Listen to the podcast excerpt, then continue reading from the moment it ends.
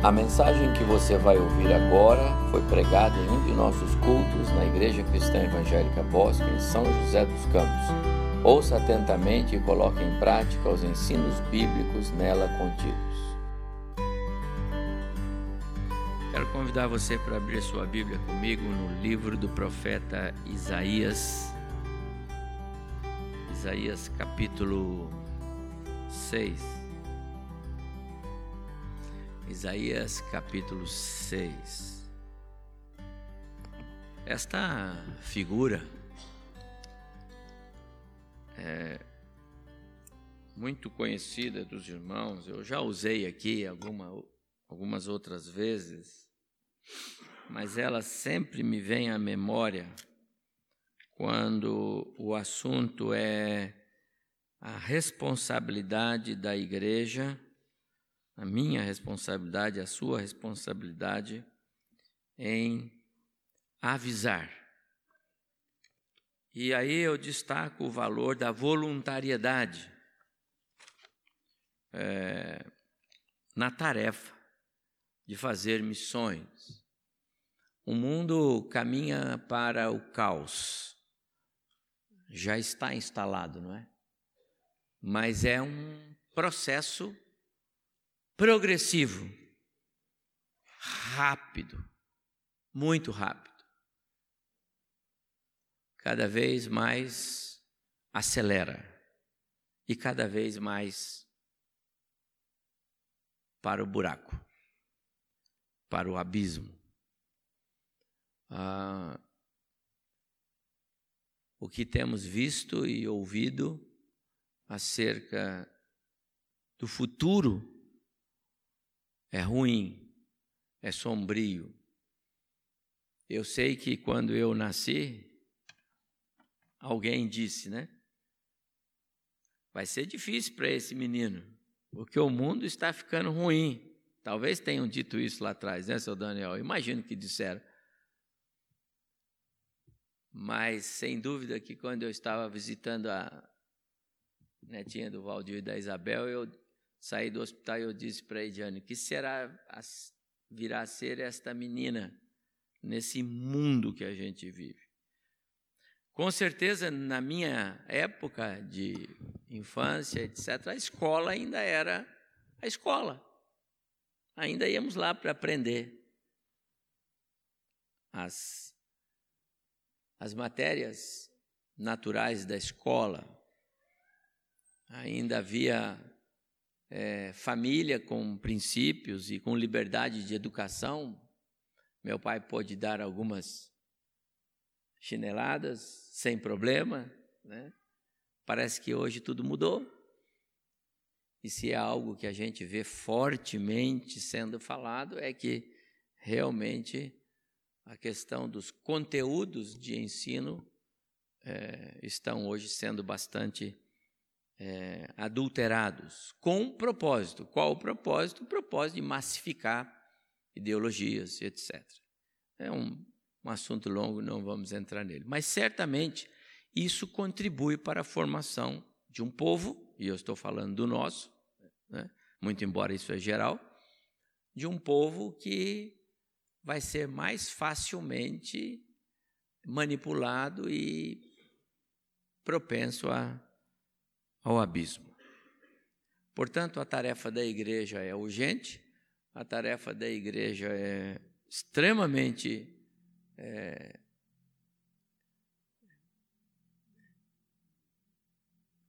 necessária, precisa é, haver entre nós um despertamento para que possamos é, lutar enquanto tivermos força para combater ah, aquilo que o, o, mundo ao redor está querendo se, é, trazer para nós. Não é? Então, diante desse contexto, missões, evangelizar, lutar pelos princípios, pelos valores, e a questão é: quem está pronto?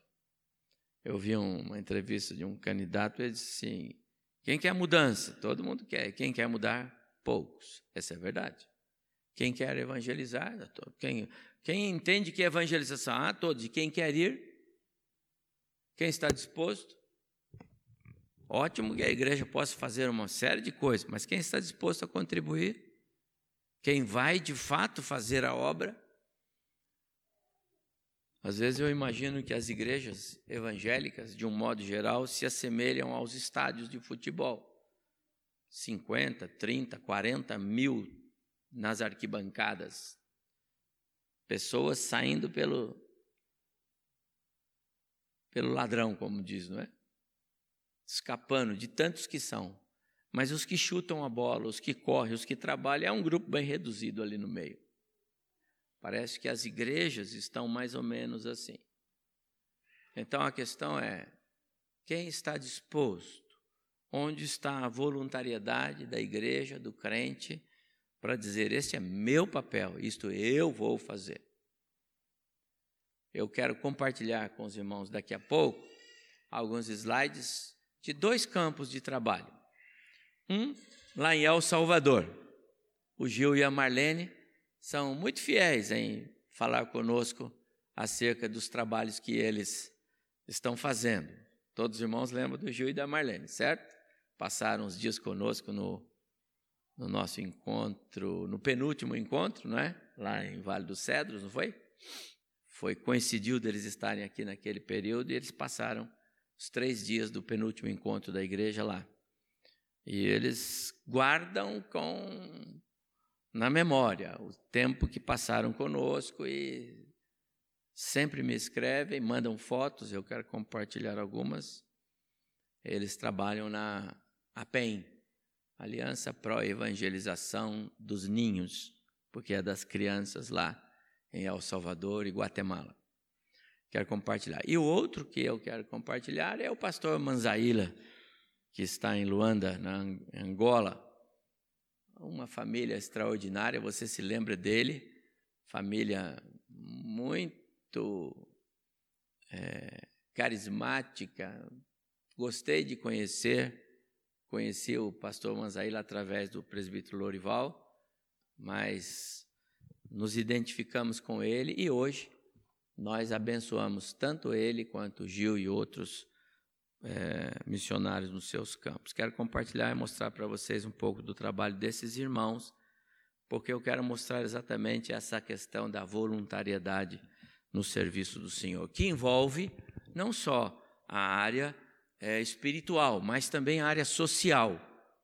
O Evangelho também muda a história do povo através do seu viver, das suas práticas, dos seus compromissos sociais. Mas eu quero primeiro lembrar uh, o texto que está em cena. Isaías capítulo 6. No ano da morte do rei Uzias, começou assim o profeta Isaías para marcar bem aquele aquele ano em que o Senhor lhe deu esta visão. Você entende que esta informação temporal dele é para é para dizer que ele se lembra com perfeição de quando foi? Foi no ano da morte do rei Uzias. Ele diz: Eu vi o Senhor sentado, assentado sobre um alto sublime trono, e as abas de suas vestes enchiam o templo.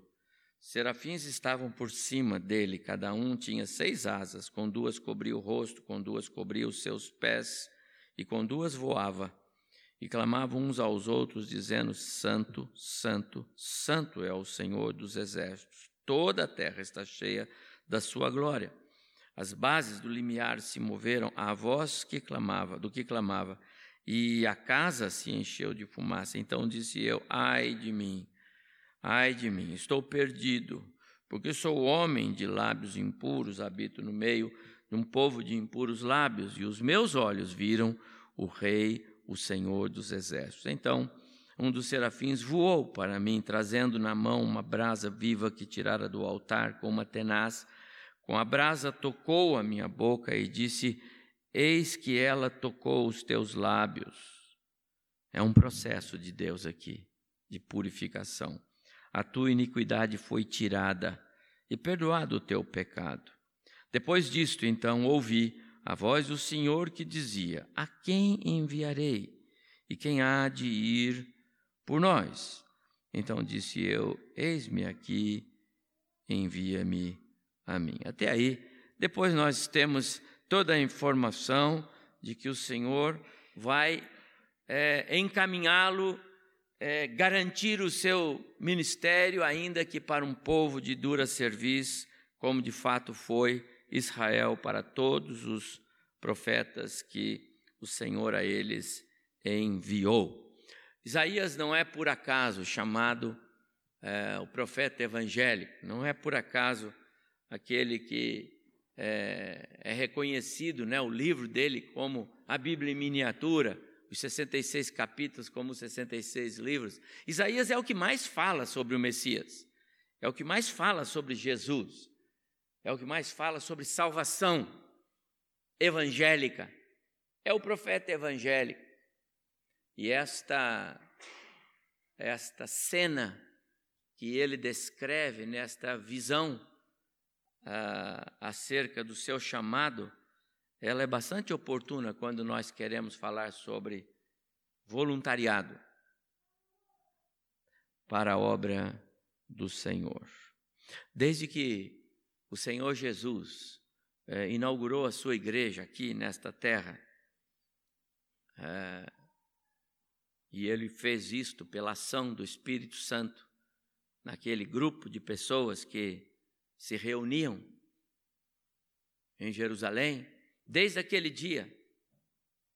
E talvez desde quando ele deu início ao seu ministério, é, indo atrás dos dos discípulos e depois os comissionando em apostolado e, e depois indo atrás do Paulo e enfim é, desde esse tempo o chamado tempo do Novo Testamento Cristo tem é, tirado das trevas homens e mulheres e confiado a eles uma tarefa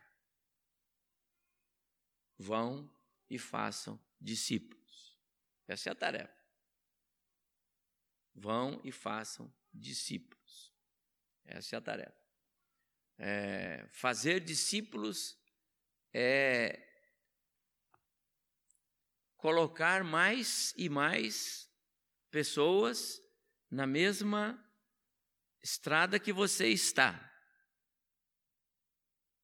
É, Seria muito bom se as autoridades constituídas no mundo inteiro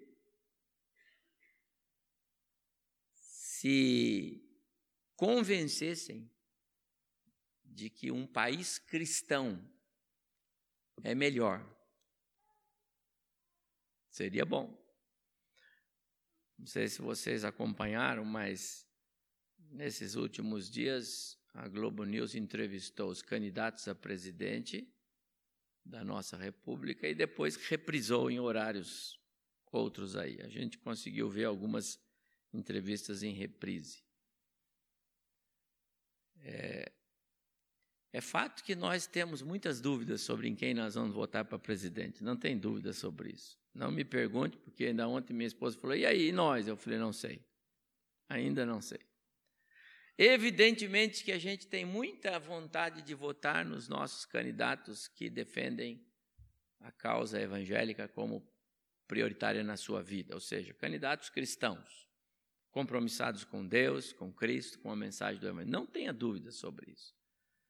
A possibilidade deles terem êxito mais do que outros é real. Deus é fiel.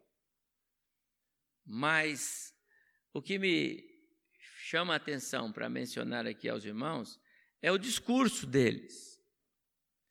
Porque os valores e os princípios de candidatos com a fé cristã, eles aparecem o tempo todo nas respostas que eles dão.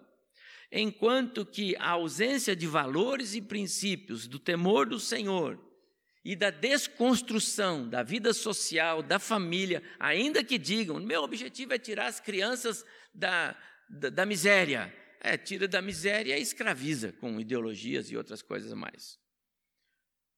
Meu objetivo é que tenhamos um país livre livre para viver na, mergulhado na, numa ideologia contrária aos princípios de Deus. Isso não é liberdade.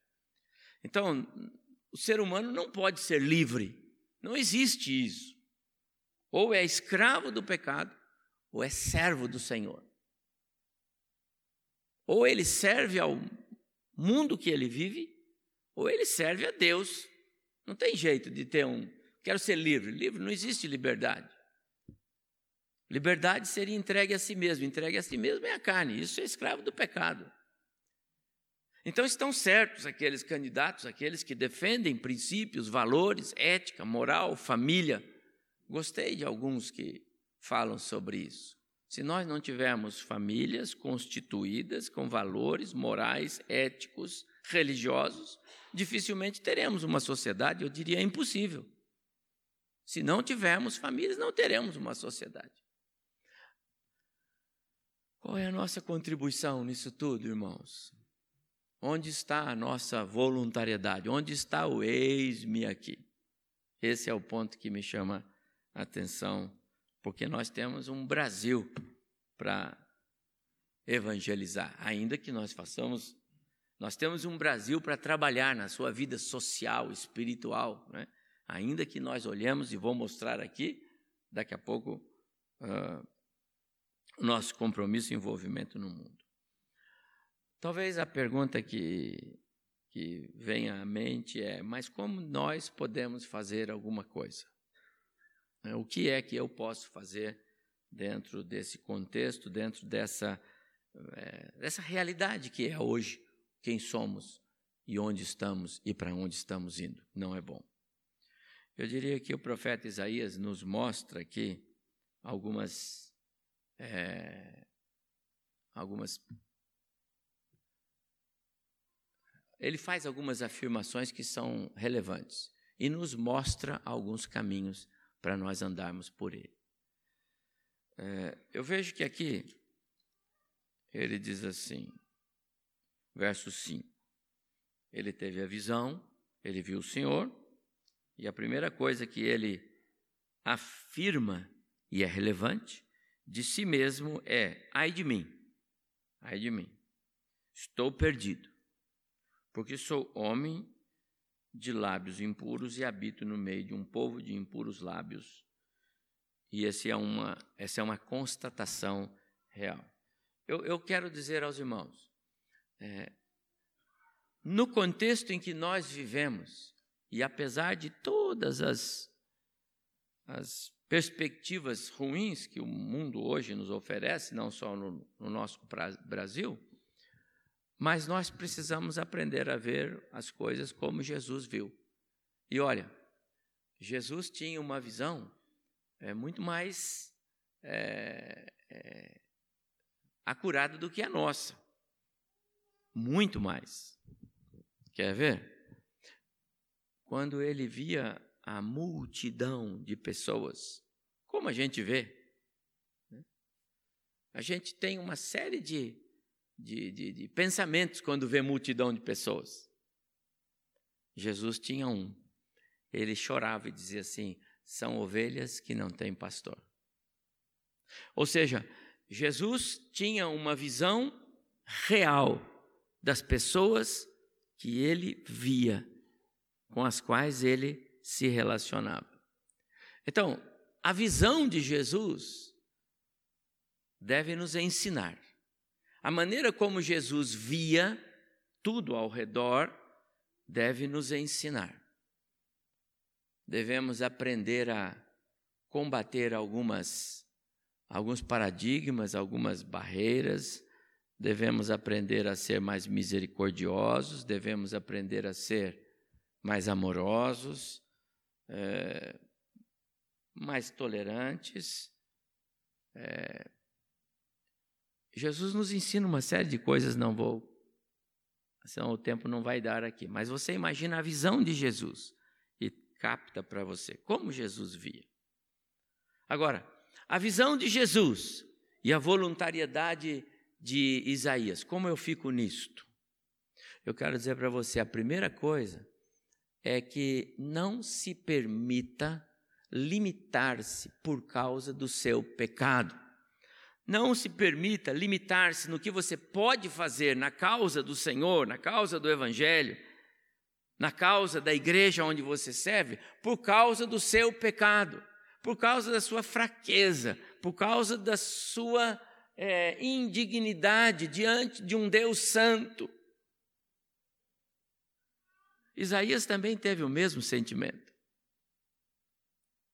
Às vezes, a igreja é, tem projetos e, e, quer, e quer os membros envolvidos nesse projeto. O irmão diz assim, mas isso não é para mim, não. Isso é melhor para que. A, deixa aqueles irmãos lá, eles são mais, são mais piedosos, eles são mais santos. Imagina a irmã falou, vamos cantar, eu cantar. Entendeu? Não sou digno. Eu quero dizer uma coisa: nós não seremos um povo que serve ao Senhor com é, qualidade de serviço cristão se nós nos limitarmos por causa do nosso pecado. Somos pecadores. O fato de nos limitarmos nos faz ficarmos acomodados. E não é isso que o Senhor quer. O Senhor quer de nós que vivamos num processo progressivo de santidade. Se eu, se eu coloco alvos maiores, eu vou atrás desses alvos e eu vou me eu vou me policiar, e eu vou me preparar, e eu vou me santificar através da ação do Espírito para alcançar o, aquele estágio onde eu posso servir o Senhor. Isaías não se permitiu negar o chamado por causa do seu pecado. E o Senhor lhe ensinou como é que faz isso. Ele disse: Sou eu que trato as suas manchas, os seus pecados, as suas falhas. Amados, não tenhamos é, limite no serviço ao nosso Deus, porque podemos nos achar indignos. Não é para mim. É uma maneira de nos acomodarmos, ficarmos numa zona de conforto, como que tratando com carinho pecados que não deveríamos ter.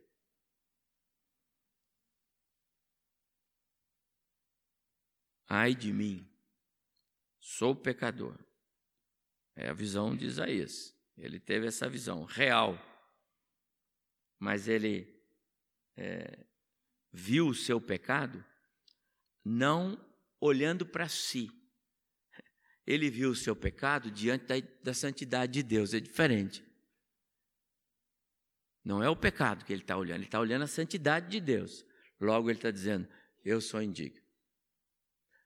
A primeira coisa que eu aprendo é que nós precisamos a olhar para esse chamado de Deus para nós, como servos, à luz da santidade dele e atropelando o nosso pecado, a nossa indignidade. Seremos melhores cristãos assim. Em segundo lugar, Isaías vai dizer aqui para nós. Então, verso 7, o verso 6: Um dos serafins voou para mim, trazendo na mão uma brasa viva que tirava do altar, e com uma tenaz e com a brava tocou a minha boca. Tocou a minha boca. Interessante pensar nessa maneira de Deus nos qualificar, nos habilitar, nos, nos dar passaporte para sermos é,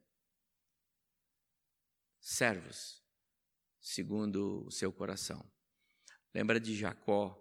Deus o chamou. Deus, Deus chamou Jacó no ventre. ainda que ele é, é, trapaceou no ventre. Eu nunca tinha a história de um bebê trapaceiro, mas ele é, não, né, nasceu trapaceando. Mas Deus disse: Mas é você. E Jacó fugiu do seu chamado, da sua vocação. Até quando ele volta lá do, do período que ele passa na, na, na terra do tio, Labão, e quando ele volta, e no vale de Jaboque, naquele encontro é, tremendo de Deus com ele, porque foi Deus que marcou aquele encontro. Preguei um sermão uma vez que eu achei muito joia, porque eu gostei do título, uh, num beco sem saída. O Senhor encurralou ele ali.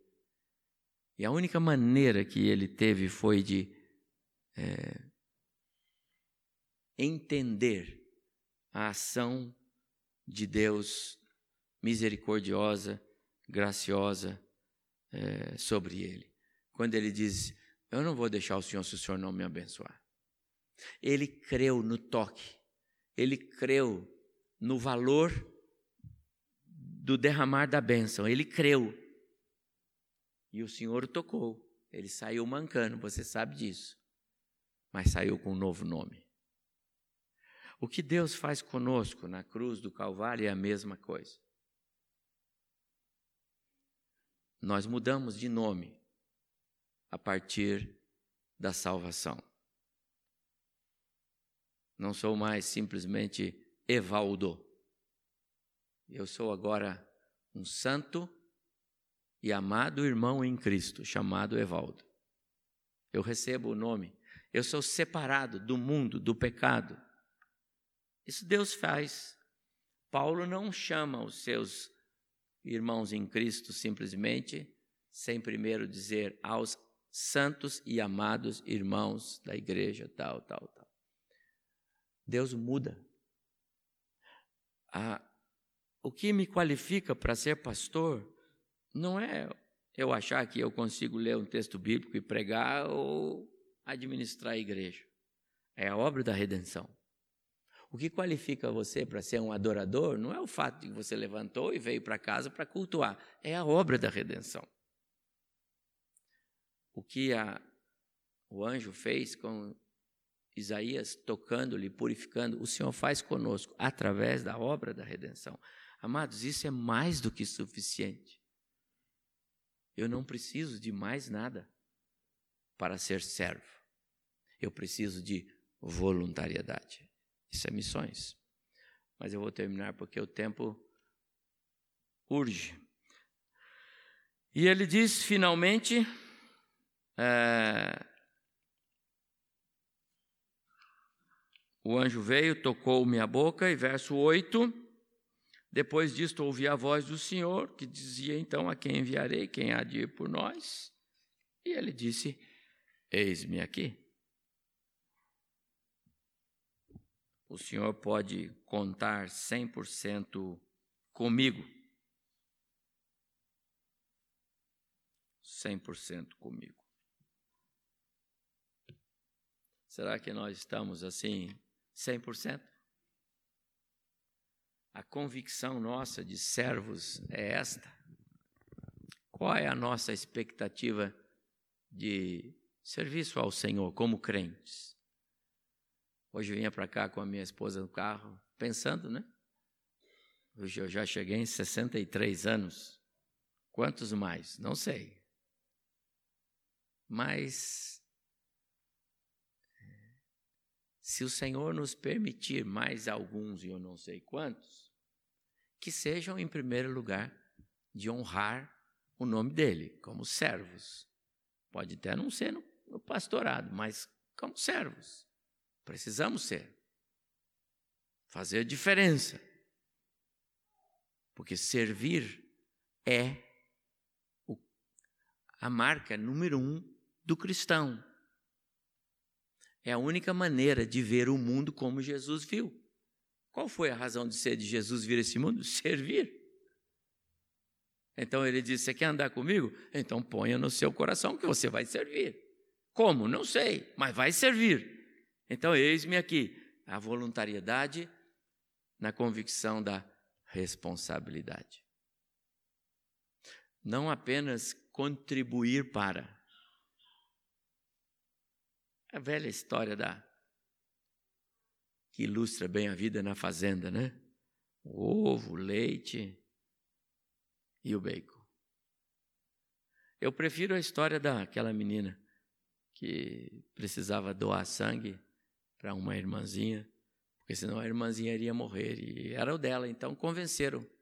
E ela disse: tudo bem. E quando foi no dia, ela disse: Eu já estou morrendo. Porque ela entendeu que ao doar o sangue para outro, ela morreria. É só uma maneira de nós entendermos. Será que a gente tem essa visão de que ah, é a nossa vida que é agradável ao Senhor, conforme Paulo escreve? Romanos capítulo 12, isso é que o Senhor quer. Rogo-vos, pois, pelas misericórdias de Deus, que apresenteis os vossos corpos por sacrifício vivo, santo, agradável a Deus. Esse é o culto racional. Essa é a ideia. Claro que a adoração aqui na igreja é gostoso, louvar aqui é bom, é bom demais cantar, meditar, orar juntos, mas o culto verdadeiro é a vida, é uma oferta. O princípio que norteou a vida do próprio Cristo. Amados, nós estamos é, bem inseridos nas, na, no nosso compromisso com a obra missionária. Eu não tenho dúvida disso, como igreja. Eu tenho muita alegria de ser pastor desta igreja é, em todos esses anos, porque tenho testemunhado o amor, o compromisso que temos com a obra missionária. Eu tenho comigo que nós temos aprendido a olhar com os olhos de Cristo o mundo em que vivemos. Eu não tenho dúvida, temos aprendido, mas eu acho que ainda temos que aprimorar isso. Talvez a gente pode é, trabalhar mais e, e olhar com mais mais parecido com Jesus o mundo como ele como ele via. Eu oro por isto e o meu desejo é que quanto mais pudermos, nós nos envolvamos com missões. Sabe por quê? Tenho conversado com alguns colegas pastores e vendo a angústia de algumas igrejas. Igrejas parecidas com as nossas. Igreja à luz da Bíblia. Só igreja. Só igreja. E eu tenho visto que muitas igrejas tem tido muita dificuldade nesse tempo de hoje, em todas as áreas, com a presença dos irmãos, com as suas finanças, com os seus projetos, e Deus tem nos abençoado. E eu não tenho dúvida em dizer para vocês, irmãos queridos, isto é devido ao envolvimento desta igreja com a obra missionária do Senhor. Eu não tenho dúvida disso.